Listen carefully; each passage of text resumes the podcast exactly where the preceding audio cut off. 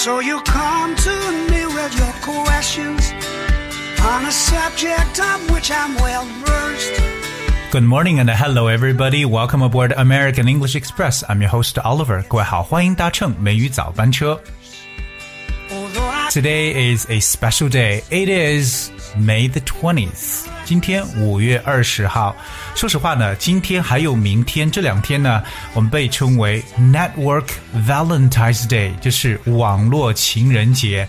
根据我们中文中的这种说法，对不对？这个五二零就被寓意为我爱你。所以今天的美语早班车，Oliver 要跟大家一起谈情说爱。Let's talk about love。Am the craziest thing you'll ever see. 不过我们今天要去说的这个爱的角度呢，不是来自于成年人，而是来自于四到八岁的孩子。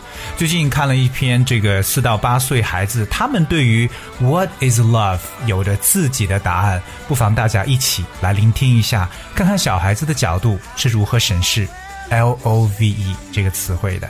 A day 首先呢，我们来听一位七岁的孩子叫 Noli，哎，他所说的什么是爱呢？Well, let's see. He says, um, well, this is a girl. Uh, this is a girl, and she says, love is when you tell a boy you like his shirt, then he wears it every day. 那觉得非常的 sweet, right?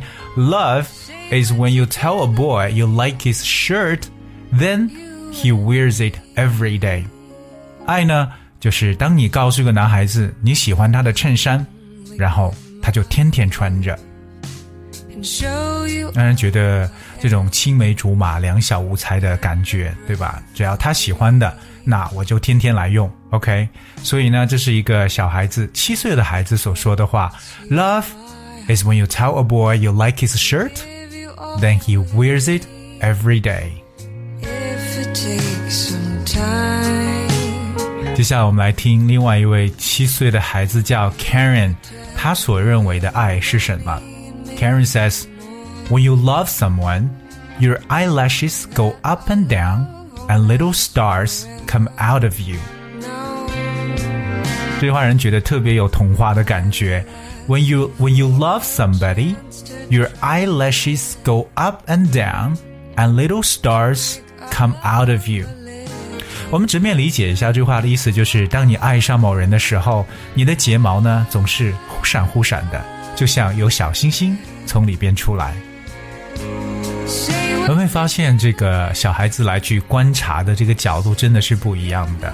我们来给大家讲解一下这里边所说的这个眼睫毛，我们叫 eyelash，eyelash 就是 e y e i 加上 l a s h eyelash，so。Eyelash, of course, is one of the hairs growing on the edge of the eyelids，就是睫毛的说法。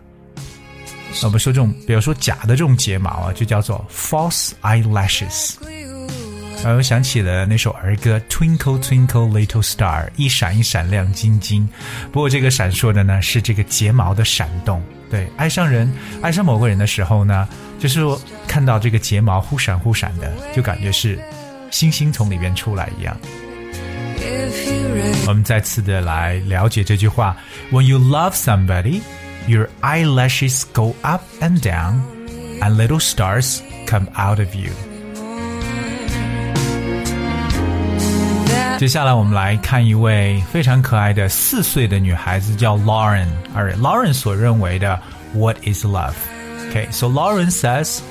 I know my older sister loves me because she gives me all her old clothes and has to go out and buy new ones.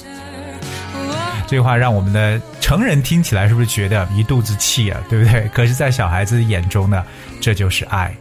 I know my old sister loves me because she gives me all her old clothes and has to go out and buy new ones.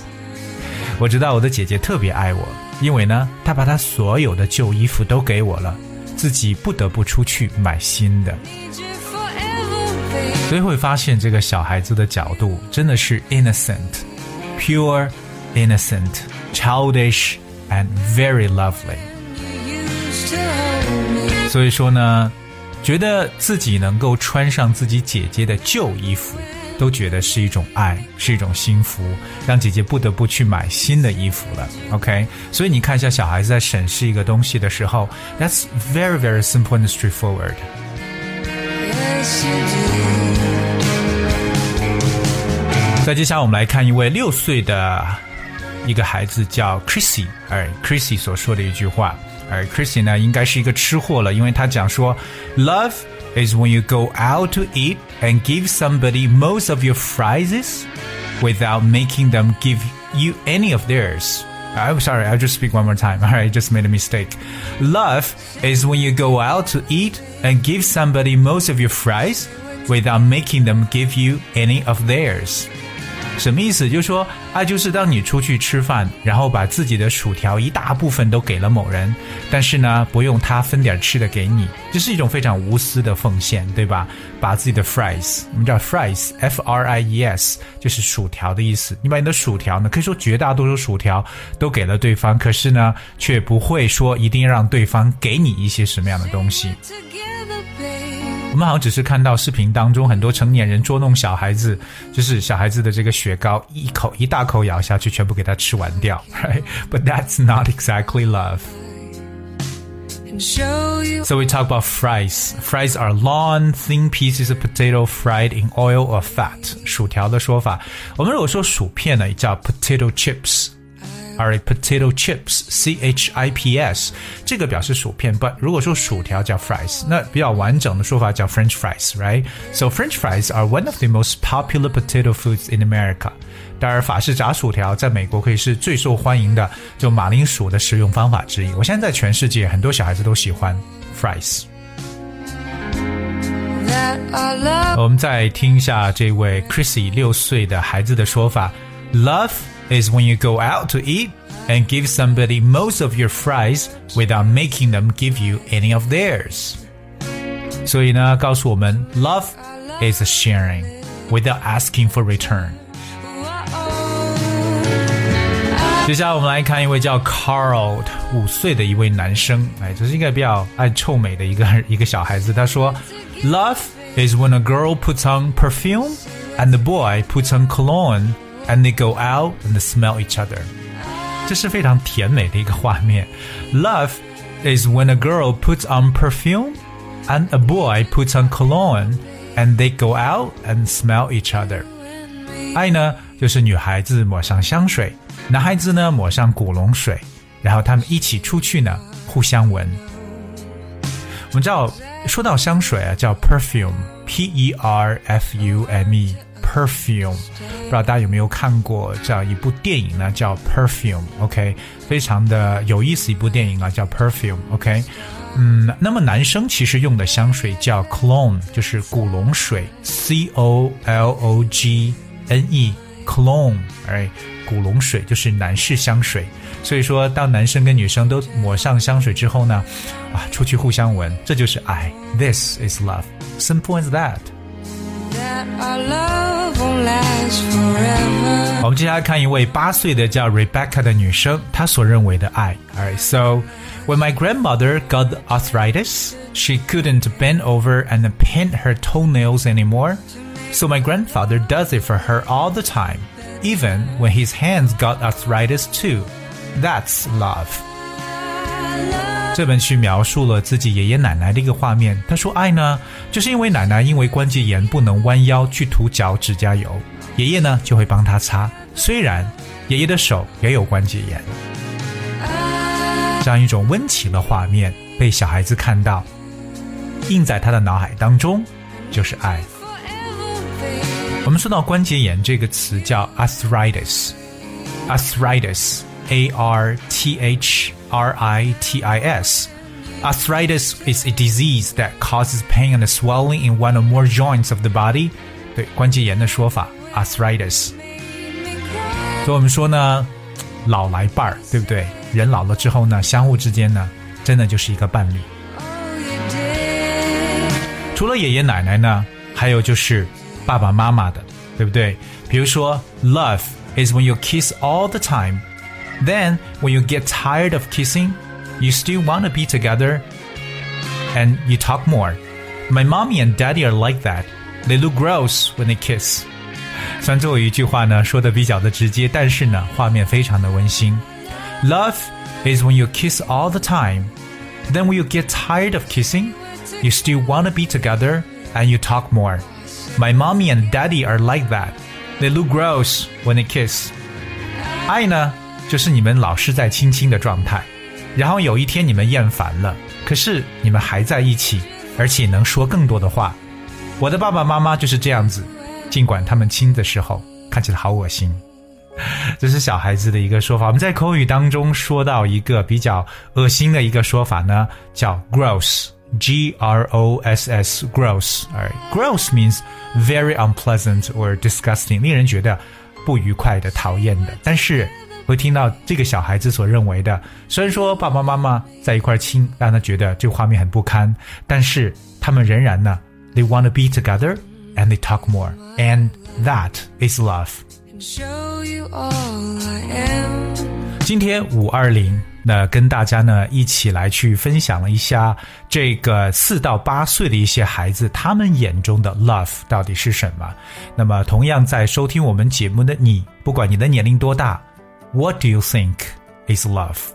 不妨把你的答案回复给我们，我们一起来看一下，你认为爱是什么呢？ And the flashback starts, I'm standing there. 今天节目呢就到这里，最后送上一首经典的《Love Story》from Taylor Swift。And thank you very much, and have a loving, loving day today and tomorrow. See you then.